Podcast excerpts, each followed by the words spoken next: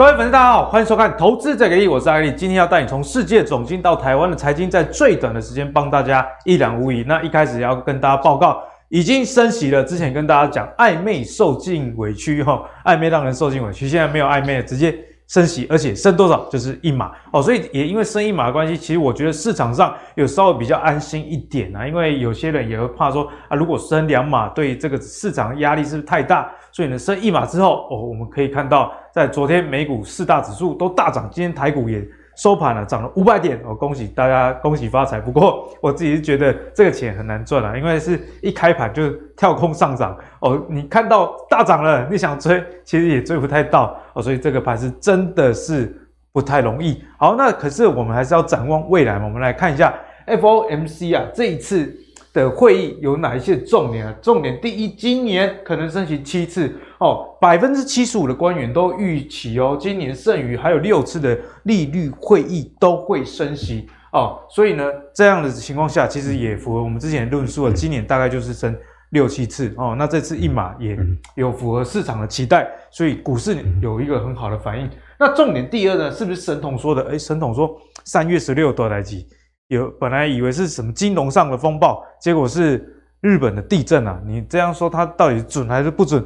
不知道。至少它日期敢讲。好，那它下一波预期就是五月。那五月会发生什么事呢？其实我觉得他根本有在偷看财经节目，啊！哈，因为最快哦，五月会缩表啦。FOMC 委员会已经说了哦，会开始减少其持有的美国公债哦，还有一些不动产抵押贷款证券。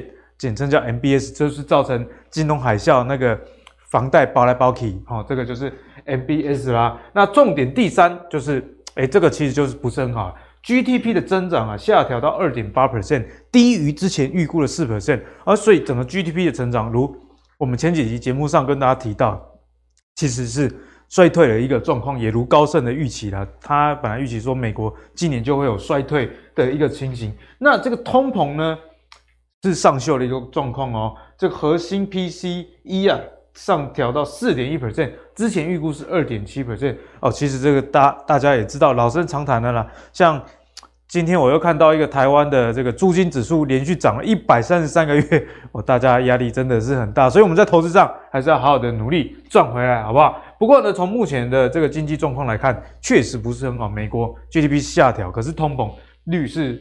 增加了，那为什么通膨会增加呢？因为乌俄战争影响了很多原物料哈，大家最近有比较听到就是所谓妖孽嘛。那像我最近要去装潢啊，装潢啊，不要说装潢了，热水器就好了，好不好？热水器我去年的这个时候买一台一万两千多，我昨天看已经变一万六千多了，因为里面的这个桶啊用很多都涨价了哦，真的是现在台台不只是台湾居啊，全球居应该都大补，因为原料实在是。上涨太快了，那所以呢，联准会啊正在面临这个经济软着陆的挑战。虽然他们说不会出现大规模的通缩跟失业，但是我们对这个经济的前景还是要抱有一定的戒心啊。哦，所以重点就整理给大家，今年应该会升七次息，最快五月缩表哦。这个 schedule 大家要记在心里哦，在投资上才能有一点节奏了，好不好？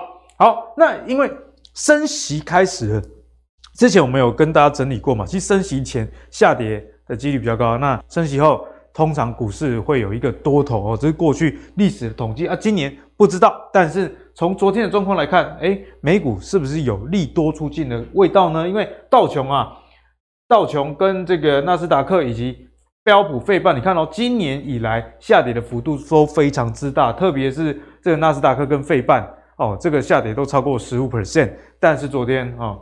大涨大涨，几个指数通通都大涨，今天台股也大涨，所以今天到底要怎么看哦？就是节目跟大家讨论一个重点。好，那接下来要跟大家聊到了，除了这个美国升息啊、俄乌之间战争以外，哦，我们团队也很用心哦，帮大家整理的哦，帮大家整理的这个是是在中概股的一个消息，以及香港的一个股市啊。那我们来看到最近啊，这个。股市，呃，港股、陆股都是跌得非常的惨，虽然有拉一根起来了，不过你以整体的来看呢，今年以来其实不是很好的一个状况。不过为什么会拉这一根？其实跟中概股哦政策的激励有关，因为中国的这个金融委员会就释出善意了，说他们还是支持这中国相关的企业到海外去上市。所以我们可以看到，哎，其实，在理想汽车、小鹏汽车、蔚来汽车这些电动车，中国三大电动车概念股，昨天都大涨哦。那阿里巴巴哦，这个也是跌很久，也上涨超过百分之三十六了。所以呢，是不是有回春这样的现象，也是我们。值得来观察的。那这阵子为什么中概股以及这个恒生指数跌那么惨呢？那中概股显然的就跟这个美国证券交易委员会 SEC 的政策有关啊，因为他们要求不符合审计的中概股哈，你请你下市哦，这当然就会引发很多基金经理人开始出售手上中国相关的一些 ADR 哦，也导致这个港股的下跌呢。那为什么港股会下跌呢？因为在中美贸易战之后。很多公司它就不在中国挂牌，那直接在香港挂哦，所以香港股市跟美国股市之间的连结就加深了哦，所以这一波其实是有一个跷跷板的。好，那这个跟台湾有什么关系呢？其实也是有啊，请你看俄乌战争或者是恒生指数的下跌，那在下跌的时候发生什么事？大家这个外资啊挖东墙补西墙。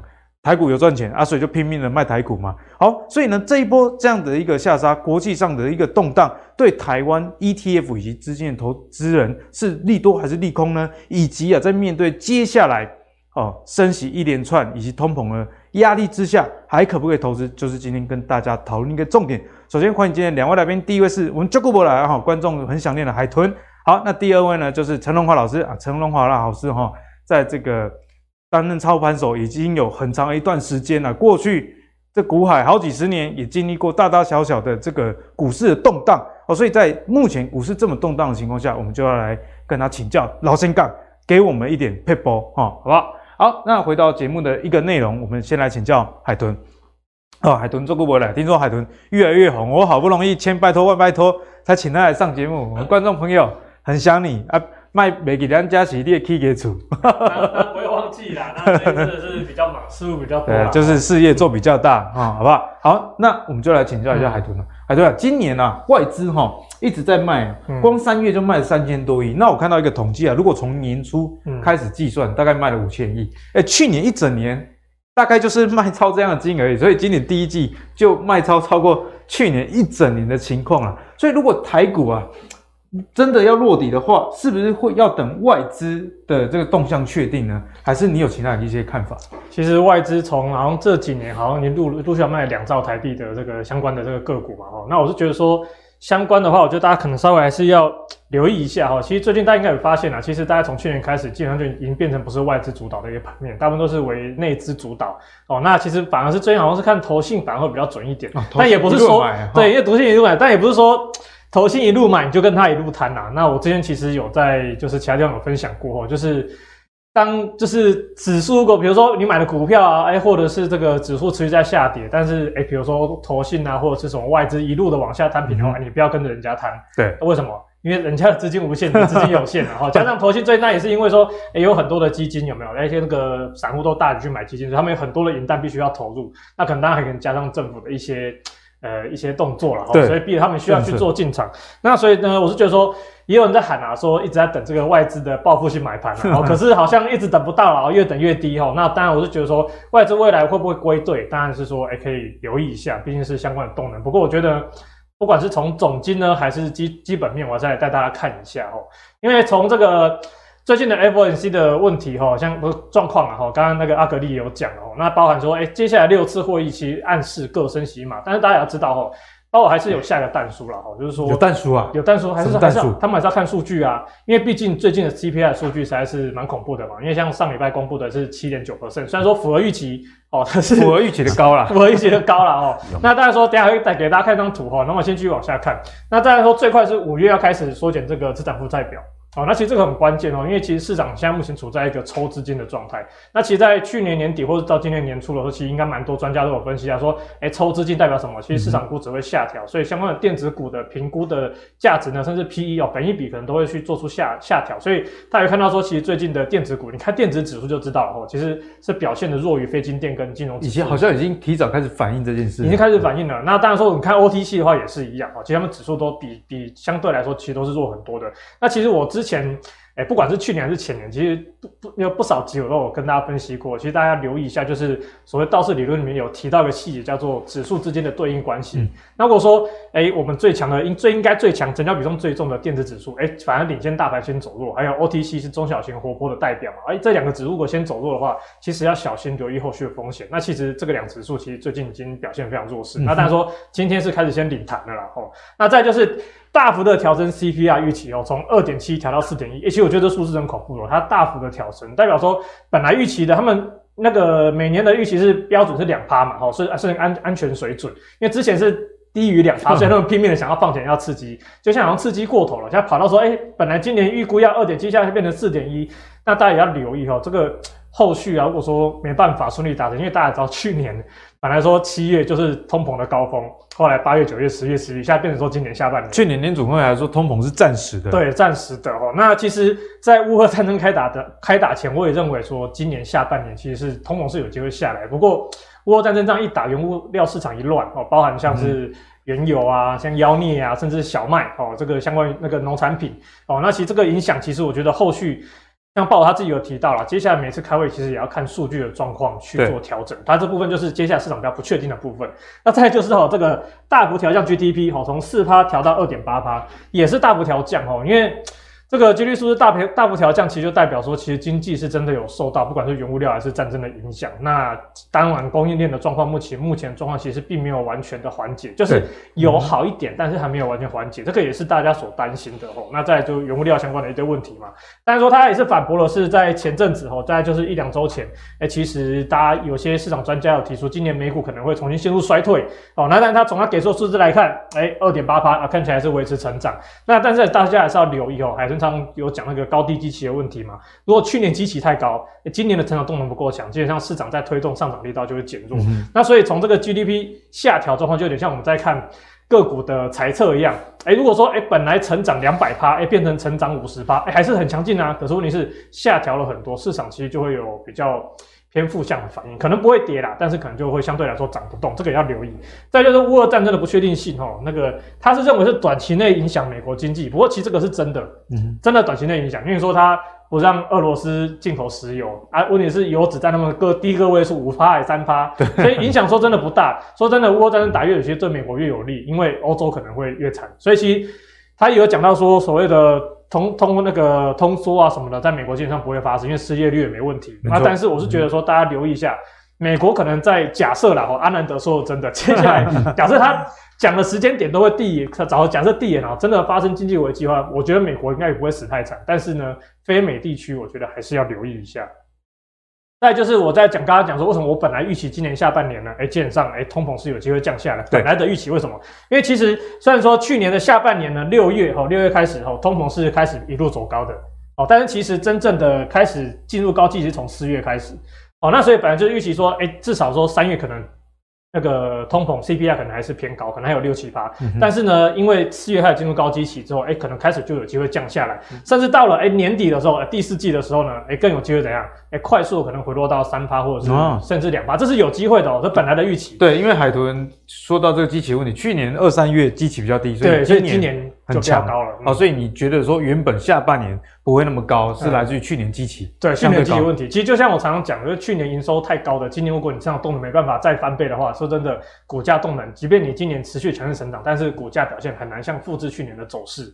哦，所以变成说，如果假设了哈，我们就做个假设，什么工厂之上做个假设，嗯、假设哈，这个接下来真的 CPI 没办法降降到五以内，因为它预期四点二嘛，对如果说没办法降到五以内，而且还是持续维持的话，那其实就要留意哈。大家知道，就是在一九七零年到一九八二年是美国的停滞性通货膨胀的时候，应该说全球啦。那时候在一九七八年的时候呢，哎，美国其实新新新任的 FED 主席上任之后，他做的第一件事就是把利率调二十趴，二十趴，对，超恐怖。可是他在三四年内，其实市场上都是还有人什么抬棺到那个他的家门口啊什么的去抗议啊，让大家经济很惨，失业率飙高。可问题是，就靠这个激烈的举动哦，他把这个整个那个 CPI 整个降下来了，那才迎来一直到了最近才又重新有一个大大比较大的通膨出现。对，那时候我觉得说，我假设真的通膨真的这样子失序的话，那我觉得说大家还是要提防一下联储会是不是有更超过市场鹰派的一个表现。所以还是要随时看一下市场的状况了。对，因为鲍尔有说嘛，他接下来的几次都虽然都会升息，但是虽然说也说大概是维持一码，但是如果说假设数据有一些失控的状况，他很难讲不会采取更鹰派的做法。那我觉得这是要留留意的。那再就是我刚刚讲到的。所谓营收高低基期的问题，跟这个订单也有相当的关系哦。因为大家发现，其实说在去年大概一二月的时候，大概一二月的时候，我们的年增率黑线是年增率，年增率其实就见到高点了，然后后来基本上就一路下滑。但是那时候股市怎样？我跟你讲，其实大概三月、四月之后，基本上股市就很少再创高了。其实跟就是我刚才讲的年增率，你当你持续的下滑，虽然你还在增加，还在成长，但是你强成长强度没办法再去推升股价的时候，基本上就是开始会走一个高档。其实基本面上就已经给大家一个大方向了。其实就已经有个大方向，所以其实从去年下半年，我大家就知道说，哎，开始要难做。然后今年呢，哇，今年这个基期。哦，要面对去年更高的基期，所以那现在目前的数值大概是剩下年增率大概十几趴。当然你看新闻还是会说，啊，我们还是相较于去年同期成长啊，还是创高啊。可是我觉得其实这个就这个单单就这个订单数据来讲，其实今年整体来说，特别是电子股，我觉得大家可能要特别留意一下。嗯、那像前几天有跟朋友在聊，说今年电子股有什么可以看，我看来看去好像。呃，车用也受影响啊，因为车用本来今年下半年要复苏嘛，啊，结果受到日那个乌俄战争影响，但有些停工啊，又又供应链有一些问题，所以今年下半年复苏的状况就变成一个不确定性，本来是很确定的事情，又打了一个问号，又打了一个问号了。然后像 server 听说好像也有点影响哦，那所以各方面来说，看起来今年大家就剩矽晶圆是比较确定的啦，就是不排除这个日本地震受惠之外，嗯、大家就是那个细晶圆跟 ABF 两个是比较确定是强势成长，可问题是 CP 那个。细晶圆有些本益比太高，啊，要不然就是线太烂。对，那 ABF 是强势成长没错，不过去年就开始反应了。那目前的线型也不太好，不能说接下来不会涨，只是说目前看起来好像比较不明朗。对，没有太一个很安全的电子的族群是可以去做介入的。哦，那再来我们看一下台币以后，那我常常会跟我的这个学员讲说。看不懂总经，看不懂 CPI，看不懂 PPI，看不懂什么 I，至少要看懂台币。对，至少看懂台币哦，因为台币其实之前就有跟大家讲说，其实要留意这个台币转贬的话，哦，历史的经验来讲都是怎么样？哎，这样台股都不会走得太好，嗯、哦，特别是有强贬的状态下。那其实，在前哎上礼拜，它突破了这个应该是二二六点一那个一八几吧，哈，所以这时候突破之后，就像台股其实就跟着转弱。那当然说今天是因为美股大涨，可能稍微资金有点回落，今天外资应该买超了啦。美美股涨上还不买超，对哦，那如果这个，所以今天台币是有一些回升的哦。那我说假设呢，后续这个贬势是持持续的话，那我觉得台股的话，基本上这边反弹过后还是要留意一下。基本上现在就等于是回归到一个震荡盘的一个区间哦。那再来看一下哦，就历史就是美那个。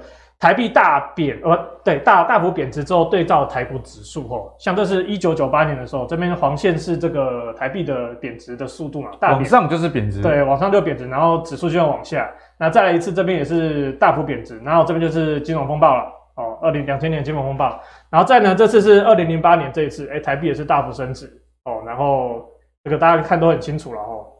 基本上就是很明显的趋势，对，很明显的趋势，台股也是走向比较疲弱。因为还说，这其实货币市场很难骗人，很难骗人，不是单一主力能可以去控制。对啊，所以我常常讲说，像那个最近还是会有人在新闻在写说，哎呀，台币大幅贬值，某某企业有巨大的汇兑收益，巴拉巴拉杀小的哦哦，不好意思，反正就是说太生气了，太不是生气，就是说大家要理理解一件事情，就是你今天你有你有汇兑收益，但是你要知道之前在升值的时候怎么样，哎，大家都有汇损。其实有些汇损之后，其实它是回冲回来，它只是账面的账目的调整诶，其实它并不是实质的收益或亏损。对，好，那所以我觉得这部分大家先理解。那重点其实还是在个股的成长。那问题就是，假设你有汇兑收益，你本业也很强，可是台币持续被抽，那假设贬到三十几啊，三十二、三十三，那资金大幅被抽走，你有去推动市场的动能吗？哎，基本上没有嘛，就是又回到前面讲的，哎、嗯，资金被收回，估值被下调的问题。没错。好，那所以这一次呢，虽然现在看起来是冒出一丁点了哈，但是后面是怎样？我先打个问号。那就是接下来要关注，就大家要留意一下台币的一个情形啊。那再来就是要回到技术面了哈。那其实技术面在这个一这边是一七五。一七五五四，哦，在被跌破之后，基本上三个月的套牢头部其实已经出现了。所以呢，这一天虽然说今天出现一个很强劲的反弹啊，但是我觉得还是要留意一下。上来呢，压力重重，压力重重。你先要先撞到月线跟前面的半年线的一个压力，那再来就是之后季线也是下来。哦，等下会讲均线的部分。所以等于说，短线来说，你就形态来讲，哦，这个头部你要怎么去化解是一个很大的问题，因为前面就套牢很多了，而且。相对来说，电子指数其实走势是更弱的哦，因为电子指数基本上是有有破前面的低点，虽然说现在是有站回来，但是还是相当的弱势啊。这个是均线的部分哈，就是说，其实目前来说，从均线角度来看哈，其实之前很担心说联准会后果，它假设比较出现鹰派的升升那个升息的话，指数如果往下走的话，半年线怎样？基本上都会变成持续的变成压力。对，但是以现在来讲的话，如果说指数呢，如果可以啦，可以撑住的话，在至少做在一千七百一万七千两百点之下，之后的半年线基本上会扣下来，大概两三周之后，哎、欸，其实半年线可能会发现，哎、欸，还没站回半年线，可能半年线先转阳。哦，那这是说，哎、欸，当然说就是变成一个。长线开始就重新变为支撑，但是你要留意哦，之后半年线再上来的时候，如果你没有赶快回到万八之类的，然，后后面慢慢变压力，啊，这是半年线的解读啊，再来是季线的解读哦，季线目前在这里哦，大概就是在一万七千七到一万七千八，大家留意哦，因为目前等于说你不止你要站回这个三个月的套牢区间哦，三个月的套牢区间，你站回来之后呢，季线开始要往上走哦，就算你。用力往上冲，可能变成说季线接下来大概一个多月时间哦，甚至如果很长一点，就是三个月，都会处在一个压力的一个状态。哦。所以变成说这一波，假设你有做到一些短多单，或者是说，哎，既然你运气很好哦，你很勇敢，你这边就用力敲了 哦，那你上来可能月线、季线可能开始反而要留意一下减码的事情。所以海豚会建议大家适时的停利吗？对，其实说真的，今年真的不是一个太好操作盘。我还记得我一月的时候讲说，今年应该是一个大区间的双八盘。哎，对我最近也是一些股票有赚，开始赚钱了，刚买就赚，想说呃。比做人要有耐心哦，那个财富是留给有耐心的人，结果一有耐心之后就变对往下走了。对，而且说真的，就算我自己知道，我必须跟他承认了，我自己知道今年是个双八盘，都已经知道答案了，结果我还是被双八了。没办法，因为我们在市场一定要参与的嘛。对，还是要参与啦，只是说就是控制资金啊，还有你自己的纪律，去尽量减少这个亏损的一个状态。是。那当然说月线的话呢，目前可能好一点啦，哦，它比较快啦，可能大概在一个月左右它就下来了，可是也要一个月。哦，所以等于说，接下来的盘势基本上看起来就是上面压力重重，下档或许有撑。那大家也会说什么？哎、欸，台股最近本益比已经很低啦，基本上是适合逢低承接的。但是我是觉得说，还是要看产业啊，因为有些个股可能本益比会越来越低。哦，这个稍微留意一下。就是因为本益比低，如果公司的 EPS 衰退的话，嗯，那其实你现在看到的低本益比以后。是是相对高的本益比。嗯，当然说，如果说你看到一间公司是，哎、欸，接下来是有成长性的，目前本益比偏低，哎、欸，那这个搞搞不好是一个不错的好标的。没错，好，好，那、嗯、好，那接下来就跟海豚来好好的请教。刚刚讲到这整个大盘呢、啊，虽然今天上涨，但是呢，上方还是压力重重，大家还是不要掉以轻心啊。但是这个话也不是跟大家说啊，你都不要投资了，或者是我们在讲废话。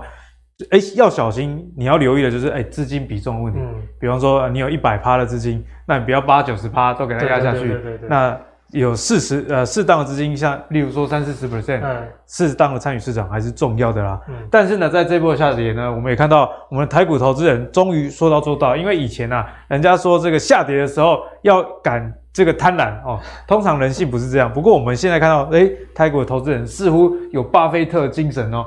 因为怎么样，台股的基金规模创下了三十五年以来的高峰，哦，是首度突破兆元哦，兆的关卡哦，哦，因为台股的资金啊，在元月的时候规模一度的衰退，但是根据最新的资料显示，二月二月不是大跌吗？买气就回温了，不知道是不是小朋友拿到红包，爸妈帮他们存的啊，好不好？我们看到这个台股主动型的基金。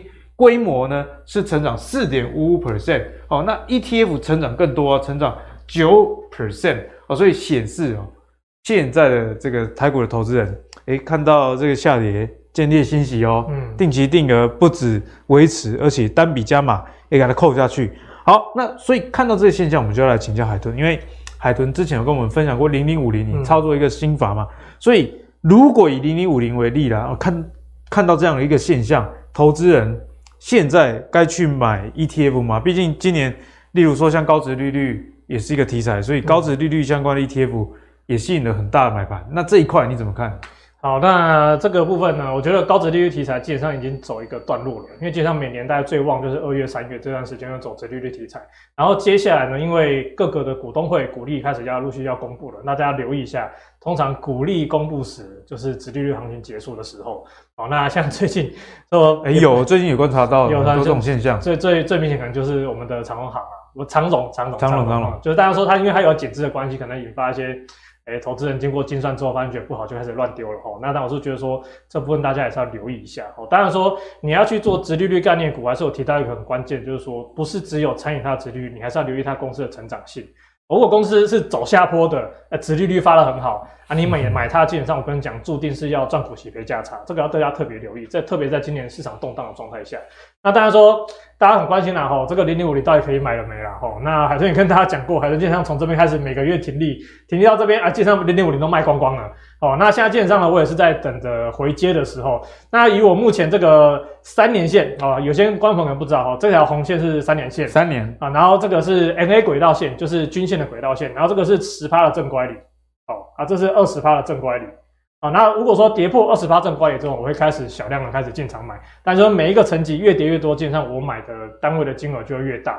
哦，那前一波基本上停利完了嘛，那现在就是在等买进的时机。因为我记得之前好几个月，就是每次来都会问说，哎、欸，零零五零可以买吗？我都说我都自己打叉。哦，不过现在看起来机会开始接近了啦。吼，那当然说，因为这个我自己做法是每个月的月底去做一个扣钱的动作。那目前看起来就是有机会了哈，因为今天下这个今年下雨天是已经跌回来了。那我就觉得说，接下来机会应该开始出现，大家可以开始去留意一下。这相关零零五零的后续的扣的机会，但如果说以所谓的零零五六啊相关，其实目前已经跌回区间内。如果说你真的你自己有一些，哎，每个月拿个三五千块出来定期定额，我觉得是可以开始了。然后另外是，大家也会想过说，哎，那最近好像很多公那个指数好像都还在很在高档哦，那我就跟大家讲哦，讲自己一个经验啊，因为我有扣某一档，我就不先讲哪一档。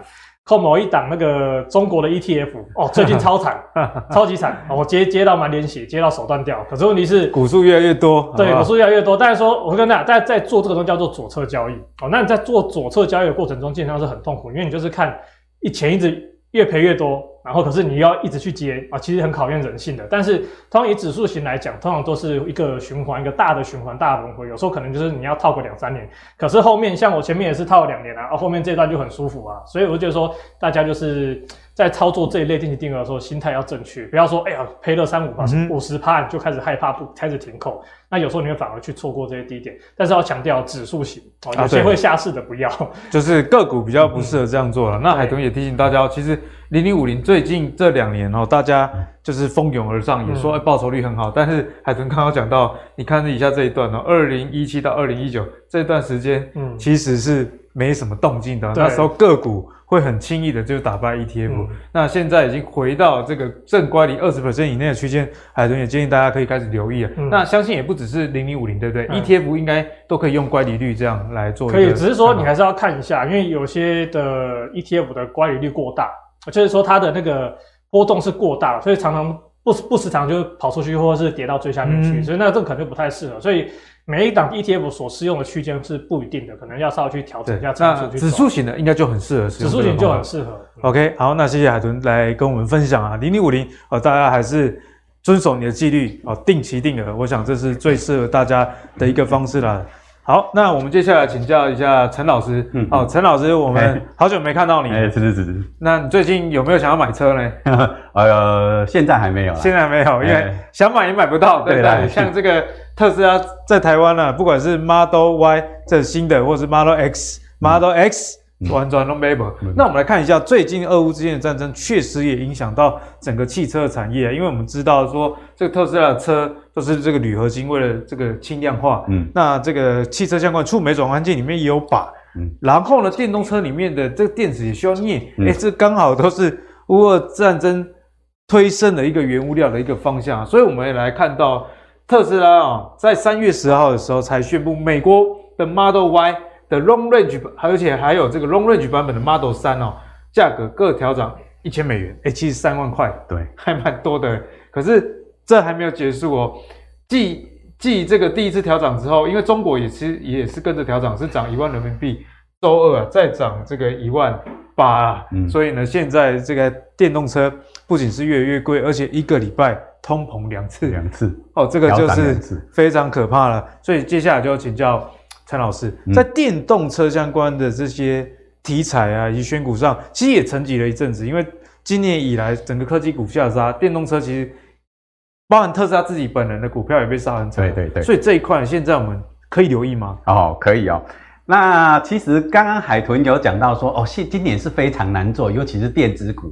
那一般的法人认为说，诶，电动车仍然在下半年比较会有机会哦，有别于这个一般的电子股的一个下杀来讲的话，在基本面上，诶，这个电动车概念股应该啊还是有机会有一个小小的一个成长的哦。那除此之外，我们来看看说，在阿格力刚刚有讲到说，电动车里面最重要的就是镍。那镍这个在俄乌战争之中哦，这个俄罗斯的镍无法出口啊，所以说造成镍价大涨。加上中国有一个青山集团做空被人家轧空，对，所以这个镍价一度涨到一吨十万哦，十万美金，很可怕哦。那我们知道说，如果说镍价啊，维持在一吨八万美金来讲的话，每辆电动车的成本就会增加一千美元。那这一千美元很难去啊顺利的这个转换到消费者的手上。所以说哦，我们看最近电动车其实是特斯拉的股价也是焦头烂额的哦。那我们来看看，其实我们来看看整个长期趋势来讲的话，我们看看镍对于电动车的一个啊供需来讲的话，在二零二二年这年哦，你看在二零二二年来讲的话，哎。供给还是大于这个需求，但是在二零二三年之后，整个供需来讲的话，就做了一个非常大的改变。那所以明年开始就有这个供需之间的逆转哦。啊，对，所以说镍对于电动车还有对于电池的一些概念来讲的话，电池的需求来讲的话，会有一个很大的一个啊这方面的一个需求啦哈。所以说供需在明年来讲的话，会出现一个非常大的一个变化。那我们来看看。整个电动车来讲的话，我们来看看说，在二零二零年的话，诶，电动车的全球的一个需求还是非常的少，但是整个来讲的话，它的一个反转点应该是在二零二五年。二零二五年来讲的话，就是一个电动车的一个所谓的供需这边的一个非常大的一个转变，在二零二五年的一个电动车的销量会多一个。突发性的一个成长，多好几倍，哎，多好几倍。老师，我最近也闻到这样的味道，哎，因为我自己很喜欢看汽车相关的资讯。嗯，今年呢，像这个 Kia 啊，还有这个 Hyundai，哦，起亚汽车、现代汽车，在台湾都有他们新的电动车，嗯，电动休旅车，哎，那个一百五十台或三百台年度配额都是秒杀，哎，对啊，所以这个趋势确实是可以预期的。对，所以说二零二五年是电动车的一个反转点哦，等于说。一般来讲的话，它的一个成长哦，需求会大幅度的成长。到二零三零年来讲的话，哇，这个电动车的一个啊销售量就不得了。所以看起来可以说黄金十年正要开始而已。对啊，所以说整个来整个来讲的话，为什么说今年的一个股市很难做？但是很多人还是看好下半年电动车非常有机会，那就是看好的是一个电动车十年的黄金成长啊，有产业的展望。对，好，那我们来看一下。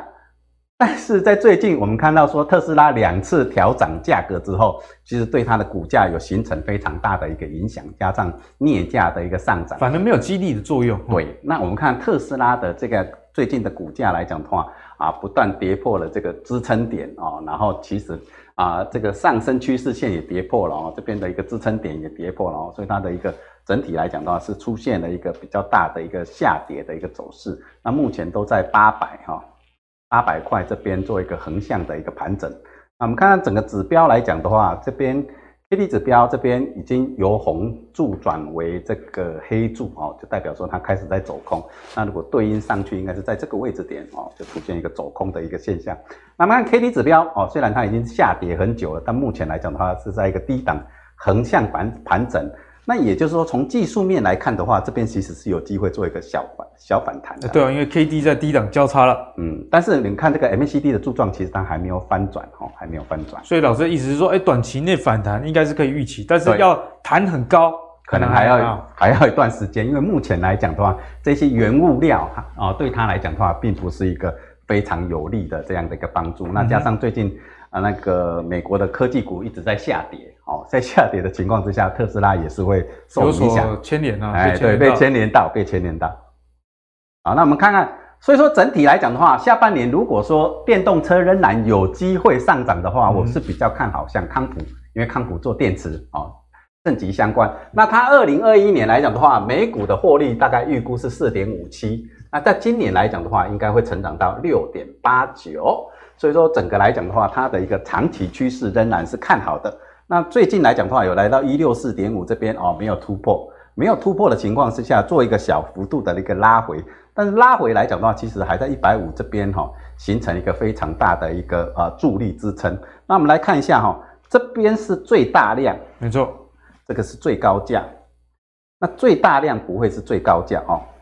那在这样的一个情况之下，它有可能在这边盘整过后，哎，再做一个啊反向的一个上涨。所以说，整个来讲的话，它在一百四十这个所谓的一个半年线这边有一个比较大的一个支撑点位哈。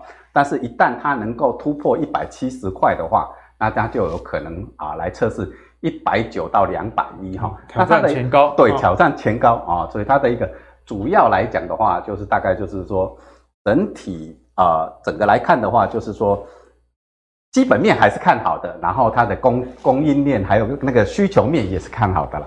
所以说。啊，我们是比较看好啊，康普在下半年电动车的这样的一个表现。好，那老师也提供了他在电动车上的一个看法。电池，我想啊，刚刚老师的逻辑也非常的清楚了，在明年，然后整个供给端跟需求端，哎，就有一个逆转的现象哦，嗯、并不是供过于求，是需求大于这个供给，那自然对相关的公司的业绩就有所这个帮助啦。嗯、好，那讲完电动车之后，我们接下来要。跟这个陈老师来好好的讨教讨教，因为陈老师哈在股海已经应该比万你有一个看多啊，哦，股海这个经历真的是不得了啊，啊啊啊听说是靠股票，就是把女儿一路的养大，好不好？还有儿子，啊、还有儿子啊，啊，这个很厉害，儿女一起养。我最近在养儿子就知道说，哎，养一个小孩真的是很花钱，除了钱以外，心力也是交瘁了。哎，对对对。好，那老师接接下来就要好好来跟你请教了，因为。你在这个股市这么多年来，一定见过很多大大小小的动荡啊，国际事件。嗯、那今年也是一个黑天鹅很多了，哦、一下子升息，一下子这个中概股，那一下子又乌俄战争。嗯、所以在目前已经宣布升息的情况之下，嗯、我们怎么看待接下来的股市？好，那我本身来讲的话，从两千年哦，其实才更早以前还有啦。如果说讲到那个。呃，金融危机啊，哦，这张图还不足以还不足以说明我以前遇到的这个啊、呃、台股的崩盘的一个情况。那我们从最近的两千年到两千零二年，这个所谓的网络泡沫跟这个两国论来讲的话，哎，出现连续两年出现一个哦两年性的一个大跌，对不对啊？老师，你竟然还没有退出市场，真的是我觉得很佩服。对，如果是我就退出市场。好，那后来还有经历过什么三一九的枪击事件，也是出现一个啊下跌了哦。然后二零零七零八这个金融海啸是啊，这个不得了，财富重分配，这个就是神童讲的财富重重分配。我也是在这一段时间被重分配一次啊，我讲过。那再来来讲的话，欧债危机，哎，这波也是一个下跌。是。然后中国股灾哦，二零一五年中国很热络股灾，然后出现大崩盘。再来就是你。一八年的一个哦，中美的贸易战，然后到最近的一个新冠肺炎哦，这个所谓都是一个大型的一个下跌。那我们看到这个图表来讲的话，它是一个月线哦，从月线，那我们怎么样去判断说现在这个行情在高档有没有出现所谓的一个崩盘的或是大跌的趋势？哦，这个我就在这边跟大家做一个分享。首先，我们看从月线的一个角度观点来看的话。好，我们看月线来讲的话，月的 MACD 的柱状，我们先看 MACD 的柱状，MACD 的柱状，如果说它这边，好，红翻黑，由红翻黑，KD 指标啊形成死叉向下的话，这两个条件完全符合的话，就具备这种出现啊崩盘的一个这个迹象。你看我们在过去这几年，通常都有这种哦这样的一个迹象，都如出一辙啊，都如出一辙，对不对？所以说，从月线长线的角度来看的话，哎，我们反而能够去提早去发现说，哎，现在这个行情可能有可能出现哦崩盘下跌的一个走势。那我们看最近的一个台股来看的话，会不会有出现这样的一个迹象？我们来看一下。好，这就是我们最近台股的月线。整个来讲的话，哎，前面这边都还是还好哦，前面这边都还好，只有到最近这几天。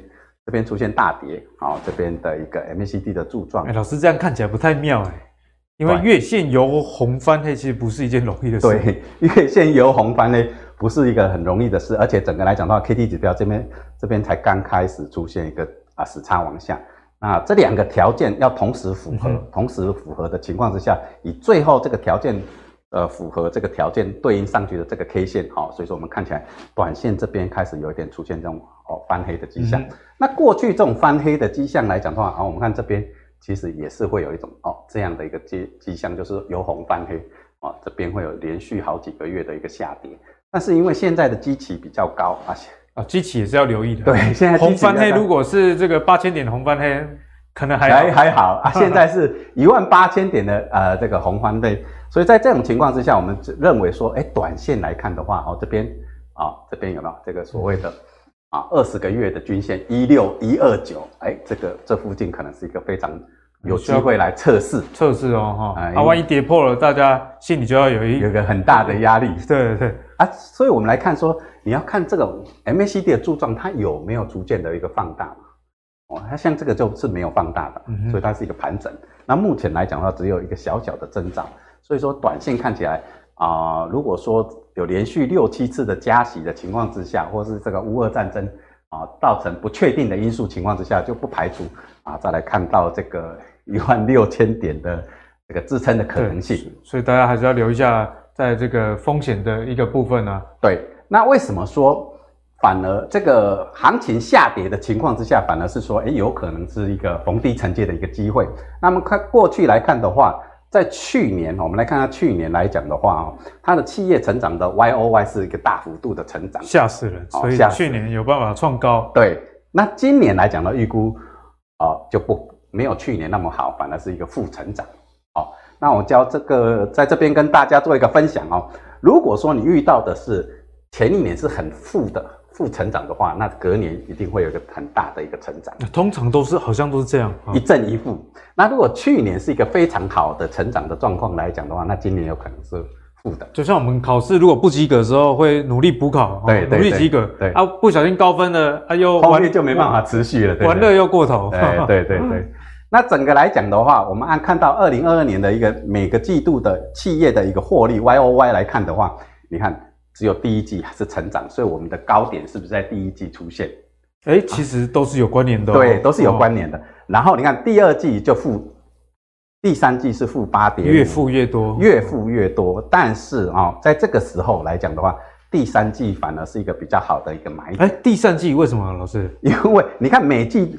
越来越负越多的情况之下，大家都预知第四季会很差，但是行情有可能在第三季就反映了。啊、股市往往领先嘛。对对，所以说这个第二季的衰退都还没到，第第一季就已经跌到不知道哪里去了。啊，对啊，所以说反而第四季看不好的时候，行情在第三季反映。第四季宣布的时候，它反而会上涨。难怪人家说行情总是在绝望中诞生，对就是这样的一个意思、就是、啊。所以说整个来看的话，我们来看说，哎，其实看起来来讲的话，第三季反而是一个买股的好时机。所以，我们我也跟我的学生讲说，哎，第一季的时候要卖股票，第三季的时候再回来买股票。所以现在大家手头上多保留一点现金，哦，等着第三季逢低买进，逢低买进，或许是一个不错的方式哦。啊、哦，对，好，那整个来讲的话，我们看美国跟台湾的股市是非常的。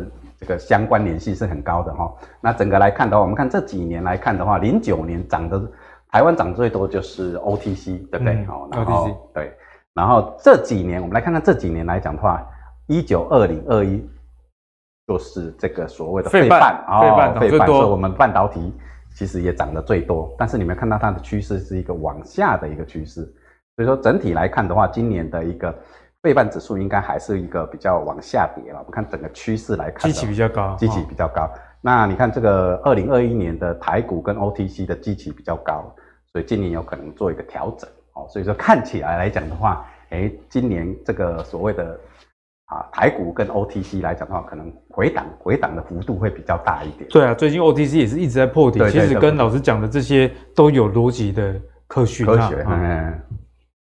好，那接下来就要来请教陈老师，因为这个升息已经开始了啊，嗯，大家本来都在想说什么时候升息以及升多少，现在是一个比较明朗的升息后的一个时代了，所以我们也整理了一个国外研调机构资料哈，左边这边就是在升息前三个月，右边就是升息后的三个月，那整个 S M P 五百的表现以及其他类股的表现又是如何，来提供给大家一个历史的借鉴呢？不过先跟大家讲。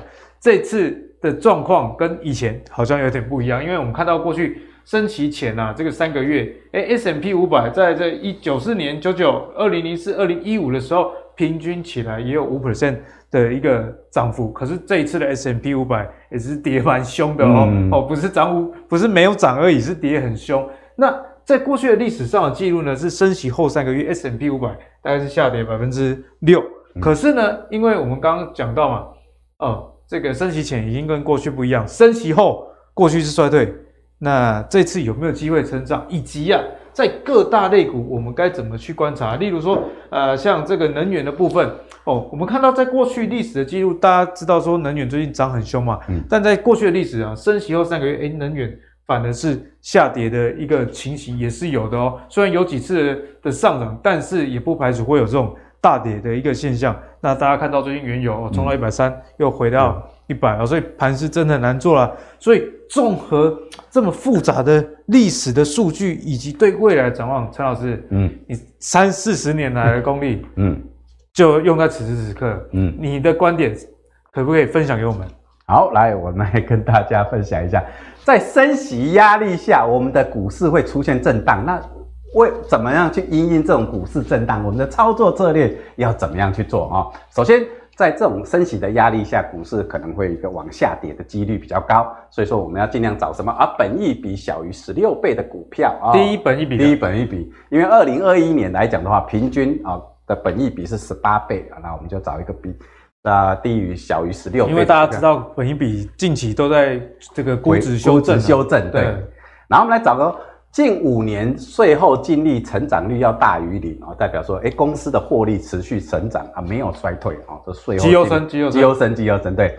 然后我们再来看看这个现金啊流占占这个净值比率大于百分之八十，这个代表公司的获利是来自于本业而不是业外。对啊，很多公司来自业外。对啊，像最近那个航海王又把长隆卖掉了。对对对对对。哦所以在在第四点是说，哎，近五年的现金股票值利率要大于四趴以上，哦，就是说这公司是有赚钱的，而且值利率还是能够维持相对的这样的一个水准。所以说，按照如果再按照这样的一个策略来看的话，我觉得又加上是升息的影响性来讲的话，我觉得金融股会比较。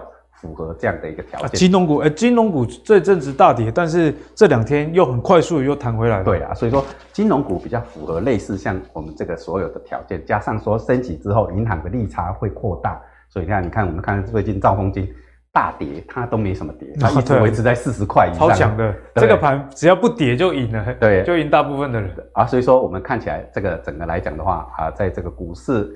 的一个压力之下，哎，这个符合这个条件哈，不管是金融股还是电子股，嗯、我们的投资人都可以勇敢的去承接它。是，好，那阿格力兹也蛮认同这个陈老师的一个说法。我近期也是有买了一些金融股，下跌的时候就买哦。那以这个盈余比起其他类股相对来说，算是稳操胜券很多啦。而且这个金融股的这个配息、殖利率通常也都蛮好看的。那所以如果大家手上有一些资金，那你又不知道买什么哈，我觉得。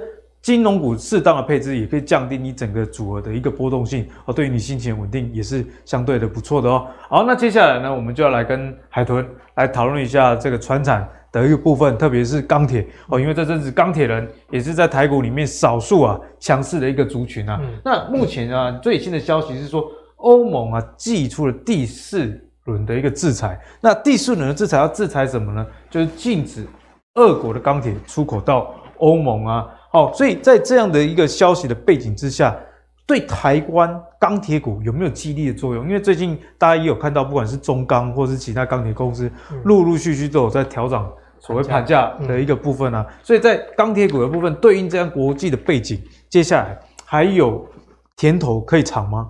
好，那在谈这个乌俄之前，我先谈谈乌俄战争发生之前的一个状况啊。因为其实，在乌俄战争发生之前呢，其实这个我们先看一下过往我们预期的需求有什么。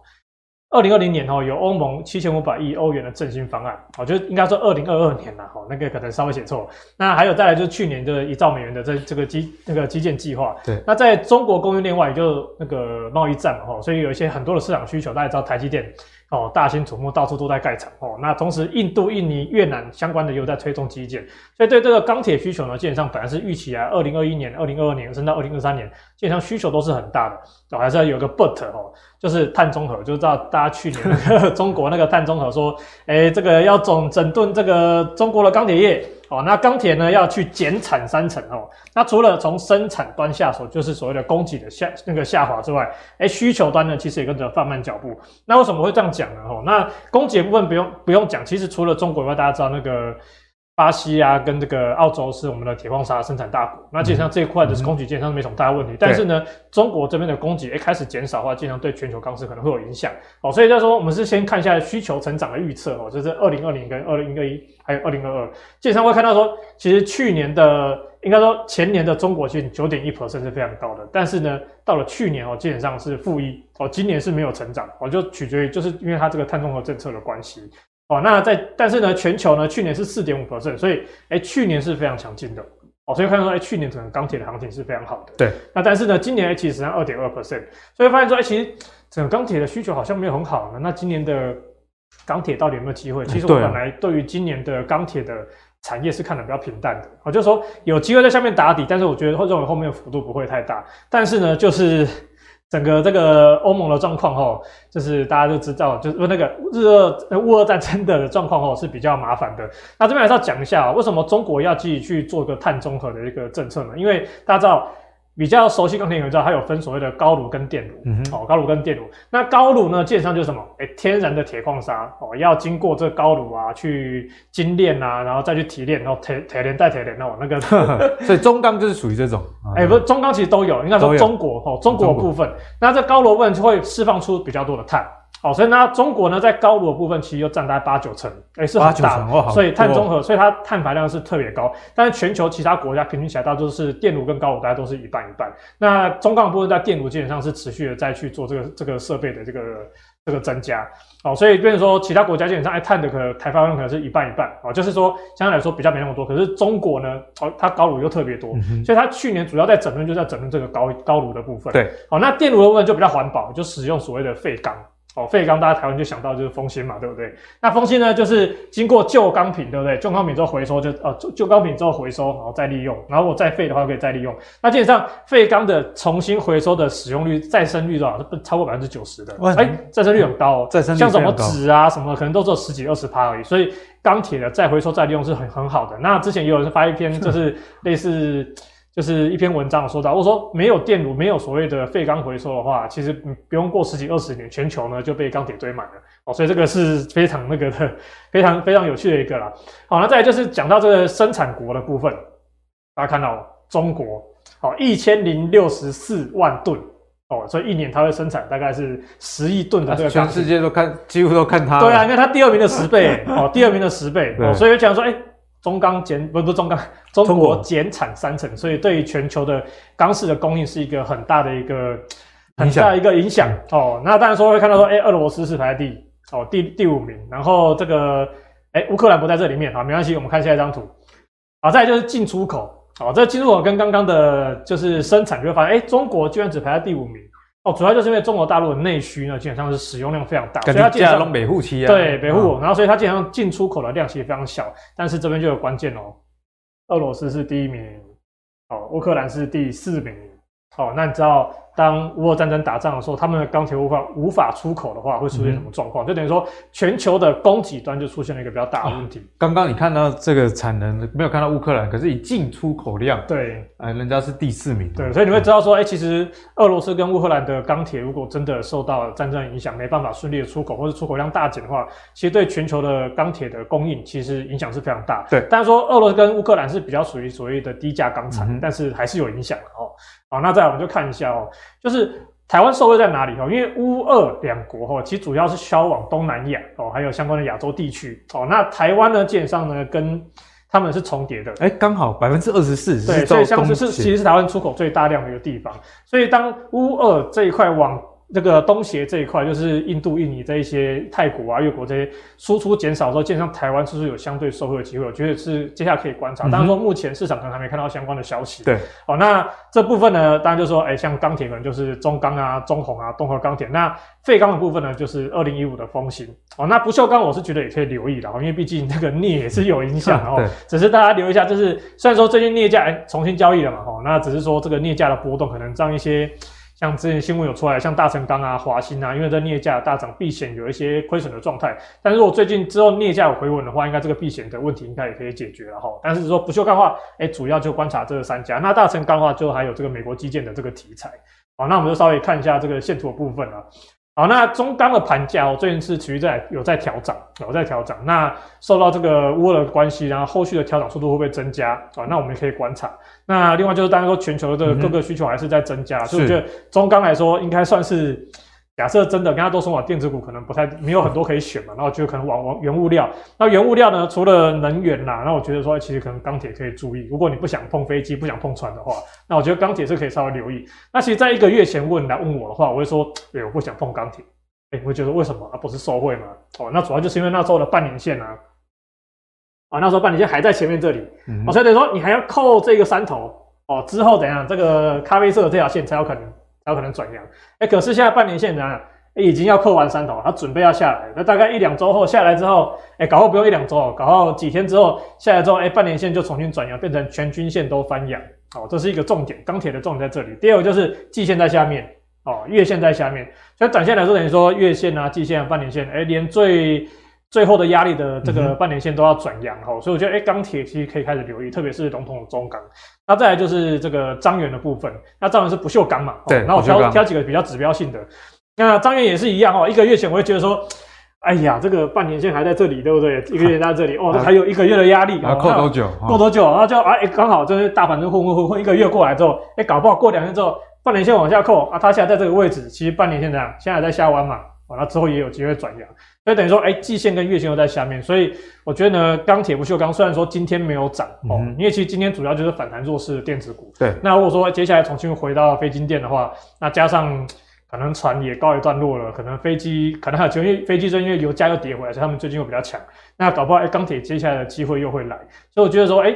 中钢啊，张远啊，像刚刚有讲到，甚至中宏哦，或者是说大成钢啊，或者是说废废钢的这个丰兴哦，东和钢铁这几个是最近来说，现金是相对来说比较好一点的。那我觉得大家可以去留意一下钢铁这些后续的相关的机会。嗯、好，那海豚呢跟大家解析的非常清楚，在钢铁的部分哦，确实在线型上有转强哦。好，那接下来呢，最后就来问一下我们的陈老师啦，因为。最近呢、啊，航运又是这个盘势上的一个焦点，然后杨敏配发这个二十元，嗯、那长隆配十五加六，哦，我我还是要跟大家讲啊，六块的简直，没有人把它算在股利里面。对，我、哦、听说很多这个记者朋友去问一些财经所谓的财经专家，嗯，他说哇，这个殖利率很高一点的涨停，嗯，结果昨天就吃了一根黑 K 啊。好、那之前陈老师帮我们有。聊过哦，长隆嗯，可以两百三十三块，哎，确实也有到哦。那现在此时此刻这种多空交杂的消息情况，就来请教一下我们陈老师了。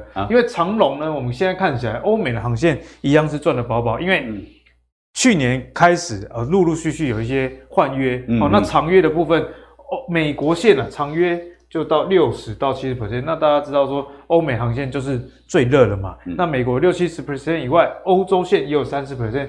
所以在现在运价在相对高档的情形呢，会有比去年更好的营收以及获利。那是不是说，哎，如果现在减资之后股本减轻了，后续爆发力会很强？但是也有很多朋友说，那、啊、你股利都已经惊喜都没啦、啊。嗯，哦，所以现在真的是多空交杂。老师，嗯，记得你要那看。好，来我们来看一下哈、哦。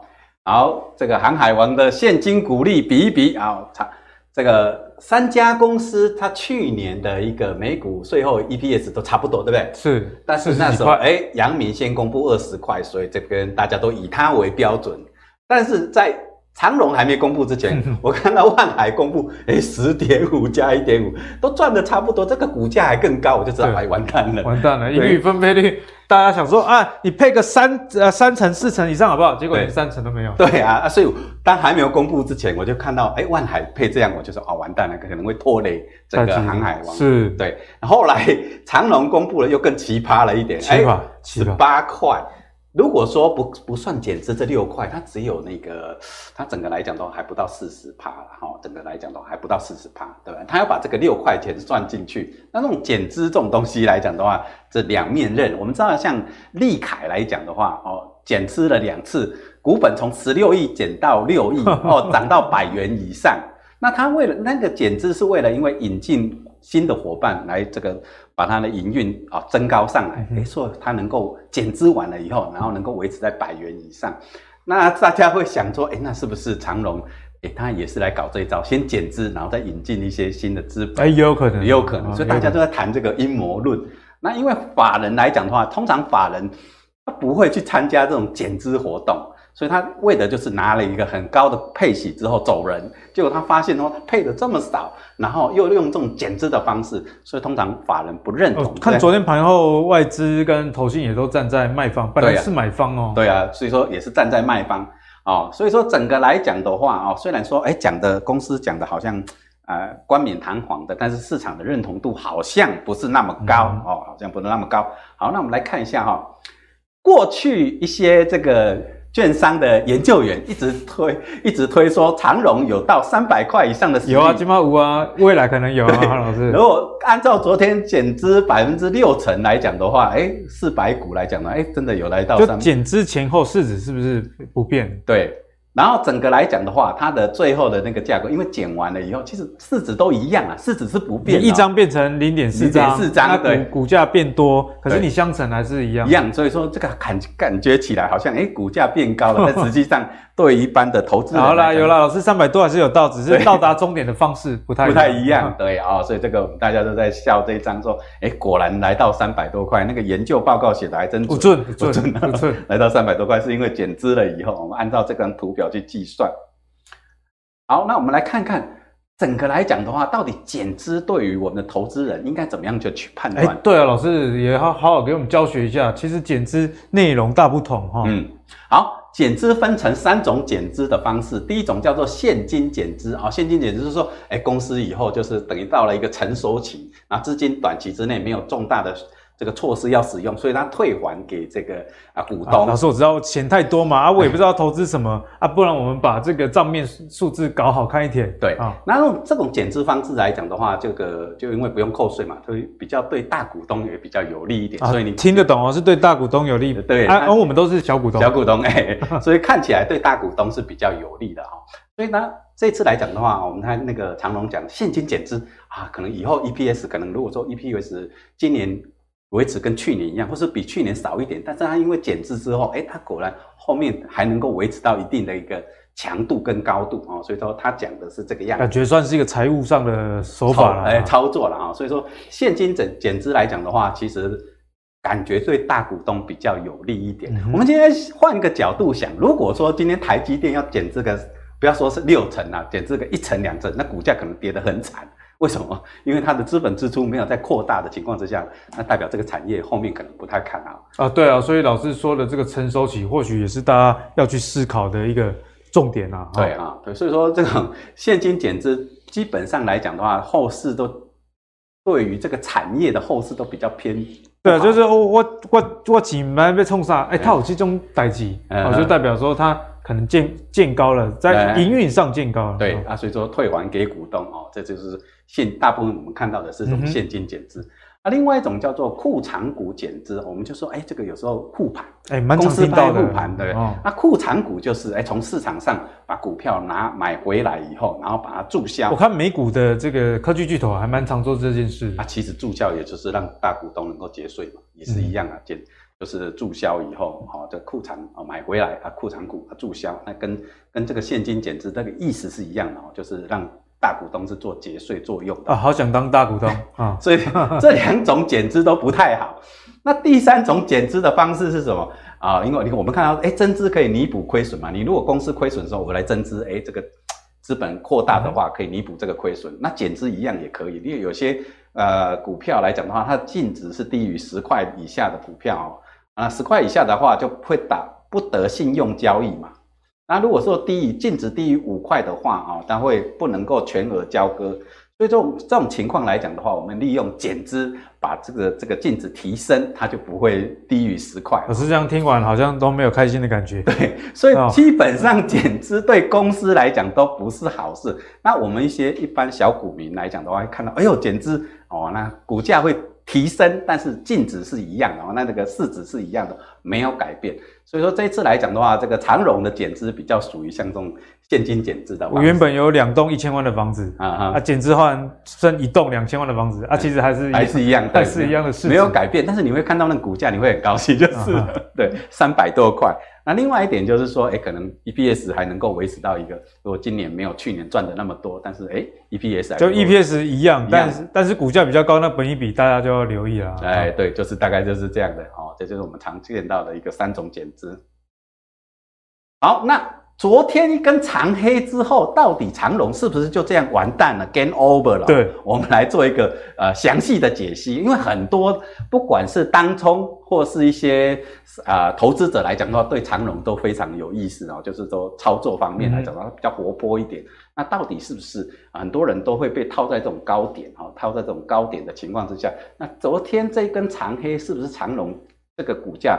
就此结束了哈，我们来看一下啊。那整个来看，我们看近期的高点在这个一百四十九啊。我们看近期的这个是一个转折点、反转点。那最低点来到一百一，而我按照这两个这两个价差算起来来讲的话，三十九块嘛。对，三十九块。三十九块一，如果再往上提升的话，那一四九加到加三十九等于一八八，所以这波长荣至少应该来到一百八十八。没看到老师，但是他只来到一百七十一，对，没看到。所以说，好，这代表说，这代表什么？这代表应该后续还有机会。好，如果说还没有到满足点，那我们来看看近期最高点是一百七十一块，那最低点是一三八点五。有没有发现今天最低点也是在一三八点五这附近？所以一三八点五来讲的话，是相对的它的一个比较强烈的一个支撑。嗯、好，我们把这两个数字相减来讲的话，是三十二点五。所以整个来讲的话，如果说往下再回到三十二点五，来到一一一零六，只要它不破一百零六块的话，它的多头走势都还能够持续哦，都还能够持续。好，那我们来看看说，整个来讲的话，这个行情这个上升趋势线已经昨天这种长黑棒跌破了哈，一根长黑棒贯穿短中长期的均线，代表后面还会再下跌。但是有没有看到这边来讲的话，这个最大量？不是最低价，今天反而是最低价的时候，不是最大量，所以说今天的最低价刚好来到一三八点五，刚好就是它的一个短线触发它的一个短线的满足点，所以今天从一三八点五会反弹，嗯、所以短线来讲的话，长荣应该会从这边开始出现一波反弹行情，它的反弹行情有机会再来反弹到这一根这个。上升趋势线的满足点，也就是说一百五十块，甚至还会有可能在超越一百五十块之间。那也就是说，短线来看的话，这个我们看刚刚讲的那些利空消息，哦，那些卖压，其实在今天已经今天的最低点已经消化掉，短期有可能出现反弹行情哦。所以说，只要它不跌破一零六到一一零这边的一个支撑点位来讲的话，后市应该还有机会。长龙还有机会再来测试这个一七一的这个高点，那为什么？因为这个上影线这么长，这个有我们在技术分析上讲到所谓的仙人指路哦，所以说仙人指路来讲的话，一七有机会还会再来哦。嗯、那我们来看看说整个技术面 MACD 柱状分啊、呃，除了柱状之外，还有两条线。那我们看看这两条线来讲的话，DIF 跟 MACD 这两条这两条均线来讲的话，它目前都是在零轴以上。所以只要它在零轴以上，代表现在还是一个多头行情，多头的一个走势。除非它是在零轴以下，那我们看过去这边来讲的话，都是在零轴以下，所以这边就是一个空头走势。一旦它转到零轴之上，对，从这边开始它就是一个多头走势，一直到现在都才是。那我们看看这边来讲的话，它还是在零轴之上，所以说长龙看起来来讲的话，最危险。